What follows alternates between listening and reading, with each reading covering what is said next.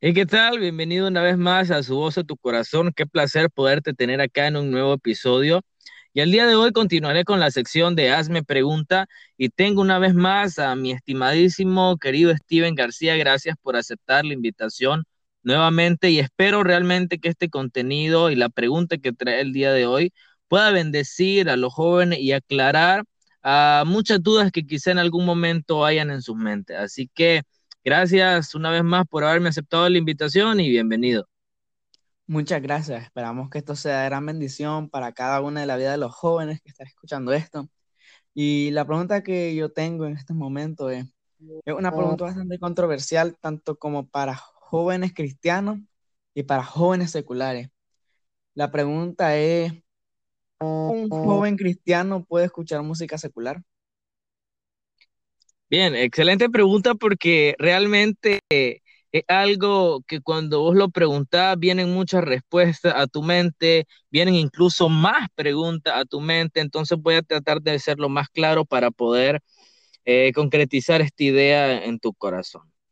Mira, antes que, antes que todo, creo que es importante aclarar de que no hay música cristiana ni hay música secular, considero. No hay libros cristianos ni libros seculares hay cantantes cristianos que hacen música o hay cantantes seculares que hacen música o hay escritores cristianos que escriben libros o hay escritores seculares que escriben libros. Entonces, eso te permite ver las cosas desde una óptica un poco más diferente, ¿no? Porque no se trata de una música cristiana o una música secular, sino quién es el que está cantando la música. Entonces, vos me preguntas, ¿un joven cristiano puede escuchar música secular? Mira, en la Biblia en ningún momento te dice no escuches eh, música, música de cantantes seculares, no lo dice. Eh, no, no, es, no está escrito decir o interpretar que el Señor diga no escuches música de tal género, pero sí creo de que el hecho de escuchar la música no es pecado, eh, escuchar música de cantantes seculares no es pecado, lo que es pecado es lo que está generando en ti la música que estás escuchando. Es pecado lo que está generando en tu mente, en tus pensamientos, aquello que estás escuchando. No sé si recordás, Steven, aquella escena en la que eh, la escritura relata de que si tu mano te ocasión de caer, córtala. Entonces, ¿qué, ¿qué quiere decir eso? De que escuchar música de cantantes seculares es pecado. No, la Biblia a mí no me dice que es pecado. Es decir, si yo escucho o yo veo a un cristiano escuchar música secular, yo no puedo decir, oh, está pecando ante los ojos de Dios porque hasta ahí no lo está haciendo, porque la Biblia no lo relata. Pero ¿qué pasa? Si tu mano te ocasiona de caer, entonces córtala. Obviamente acá está hablando metafóricamente, no te va a cortar la mano, sino de que te quiere decir de que si algo te va a impulsar a pecar, mejor no lo hagas. Entonces, ¿Qué pasa con la música de cantantes seculares, hablando de la música actual hoy en día, que solo habla de, sexo, de drogas, de esto? Entonces, realmente que un cristiano escuche música de cantantes seculares no es pecado, pero sí es pecado lo que va a generar esa música en él.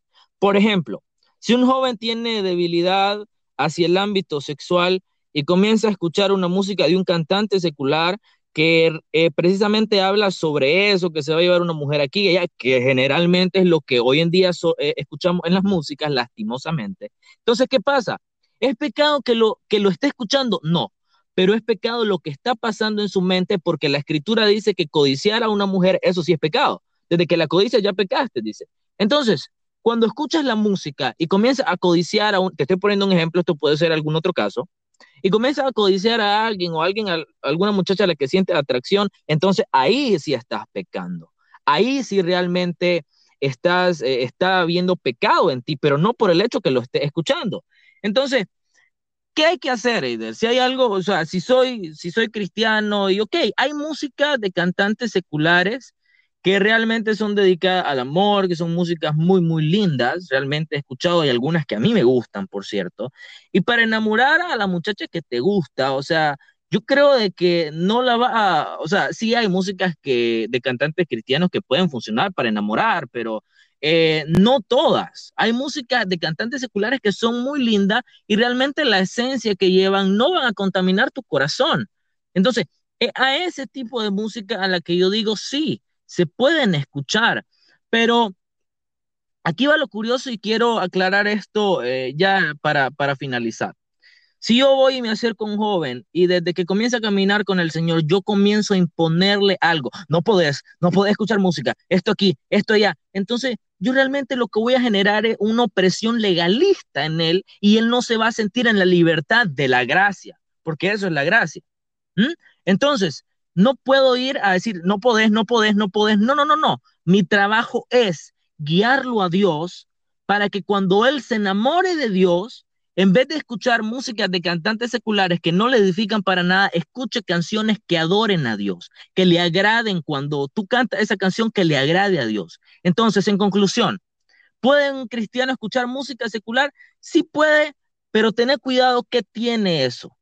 ¿Qué, ¿Qué está generando en tu corazón? ¿Qué está generando en tu mente? ¿Qué pensamiento genera? ¿Qué te motiva a hacer lo que está escuchando? ¿Mm? Pero realmente al menos yo te aconsejaría de que lo que escuches eh, gran parte sea para adorar a Dios. Entonces yo siempre le digo a los jóvenes, y vos que estás escuchando, eh, yo no, no, no soy de los que dicen no podés, no podés, no podés, no, no, no, sino que te digo, hey, tené cuidado con lo que estás escuchando y te muestro un Dios que te ama mucho y no te vengo a imponer, no hagas, sino que te vengo a mostrar a mi Dios, que al Dios que, eh, del que predicamos Steven y yo.